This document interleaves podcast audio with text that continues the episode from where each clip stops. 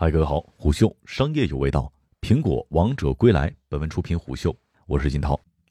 二零二零年，苹果不断面对各种巨大的挑战。从第二季度开始，就因为中国的疫情而面临供应链的危机；到第三季度，因为全球疫情而面对需求下降的风险；到了第四季度和二一年的第一季度，再次因为 iPhone 延期而面对需求和产能的风险。但没有想到，苹果在这一整年之间一直逆流而上，让华尔街分析师眼睛大跌。然后，这季度苹果业绩同样超出预期，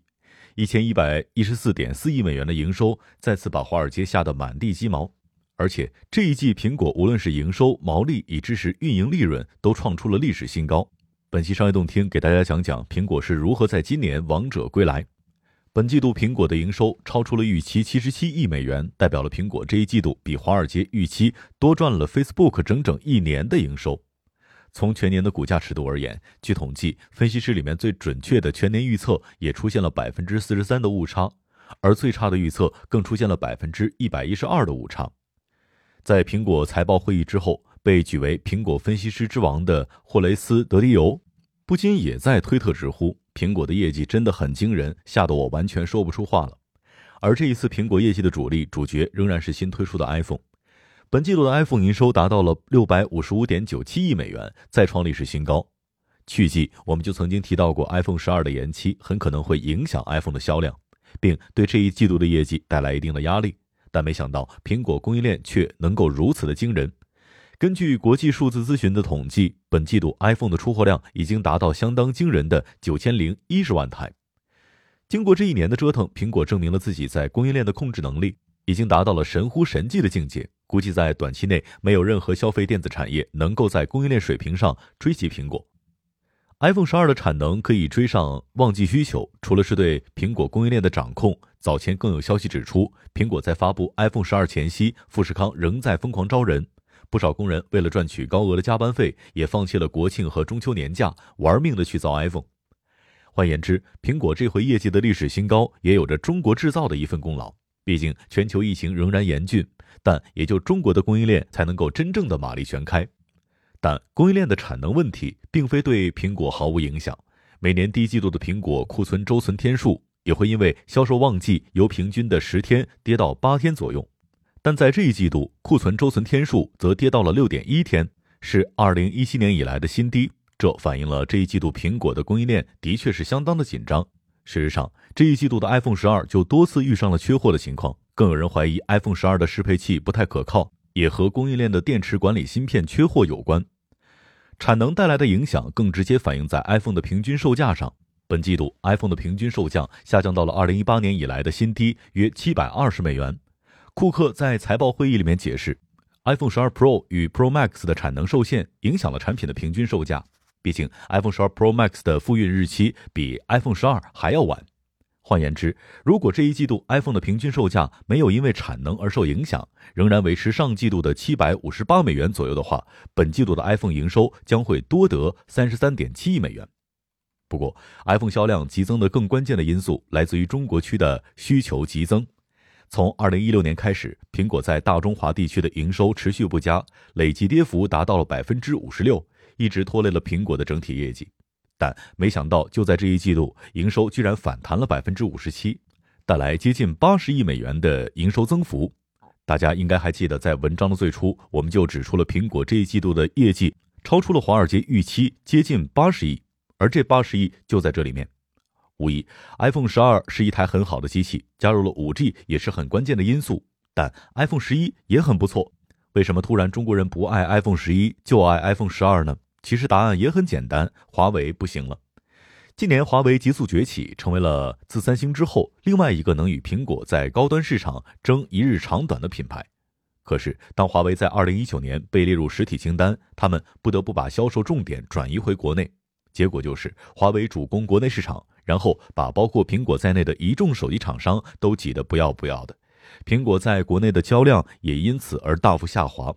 没想到，在二零二零年，美国再次收紧限制，然后华为不得不面对日益严重的芯片危机，影响供货能力。二零二零年的秋季，华为在国际数字咨询的销售数据里面已经有百分之十五点五的跌幅，在中国大陆地区的冬季零售数据当中，更有相当大的销量滑坡。但苹果则重拾增幅，特别是在十二月出现了百分之五十的巨额增幅，此消彼长。消息指出，本季度苹果在大中华地区售出了一千八百万台 iPhone 十二，合共占了本季度 iPhone 十二出货量的五分之一。当然，如果说苹果仅仅靠着中国市场才得到如此的佳绩，也不完全对。毕竟，苹果在这一季度实现了全方位的增长，Mac、iPad、可穿戴设备以至服务营收全部实现了超过百分之二十的快速增长。由于 iPhone 多年来都在九月份推出，这也使得 iPhone 占到了每年第一季度总营收的百分之六十，构成严重的 iPhone 依赖症。但今年尽管 iPhone 销量出彩，占比却跌到了百分之五十九。这证明了苹果其他板块的营收已经能够足以支撑公司的业绩，而这也正是苹果业绩优异的另外一个重要原因。当然，很多人关注的焦点仍然是被大众寄予厚望的服务板块，苹果设备的整机装机量以及服务相关账号 iCloud、Apple Music 和付费订阅的增幅，为苹果的营收带来了几何级别的增幅。考虑到库克指出，目前 iPhone 的整体装机量已经高达十亿台。可见，服务板块的未来增长潜力仍然相当可观。更具潜力的其实是 Mac 设备。由于疫情的影响，iPad 和 Mac 板块一直受惠于在家办公的需求激增，营收连续三季录得百分之二十以上的同比增长。但尽管苹果本季度财报当中各种业绩均超越了华尔街的预期，但就偏偏只有 Mac 的营收略低于预期。低于预期的原因可能是受大众注意的苹果的 M1 芯片。在今年苹果全球开发者大会，苹果宣布会把 Mac 转移到苹果芯片平台。而在本年的十一月，宣布推出苹果 M1 芯片的 Mac。先前虎嗅就曾经提到过，这台使用 M1 芯片的 MacBook 在市场上一直是叫好叫座。可是本季度不少用户预期 M1 的 Mac 将于年底推出，所以不少人也会持币观望。最终，新的 Mac 等到二零二零年十一月才推出，才仅仅卖了一个多月，潜在销量一直尚未完全发挥出来。事实上，目前有不少人预期苹果会在二零二一年推出全新设计的 MacBook，所以预计明年会出现一次 Mac 的换机潮，并将为下年度的 Mac 板块带来巨大的增长。除了 Mac 板块增长可期之外，苹果在二零二一年也会遇上不少的重大机遇。毕竟，苹果终于撑过了相当困难的二零二零，而二零二一年将是库克主政的十周年。估计他将迎来上任以来的最好时机，也将会开始转入一马平川的大之路。另外一个重要机遇是华为。目前，美国新总统拜登已经就职，但他仍然未对华为的未来有明确的表示。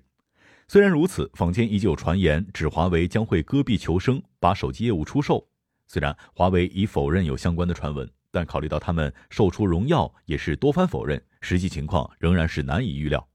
再退一万步说，即使华为可能获得解封，但相关的研发和供应链被折了一整年，也需要一定的时间才能够调整得好。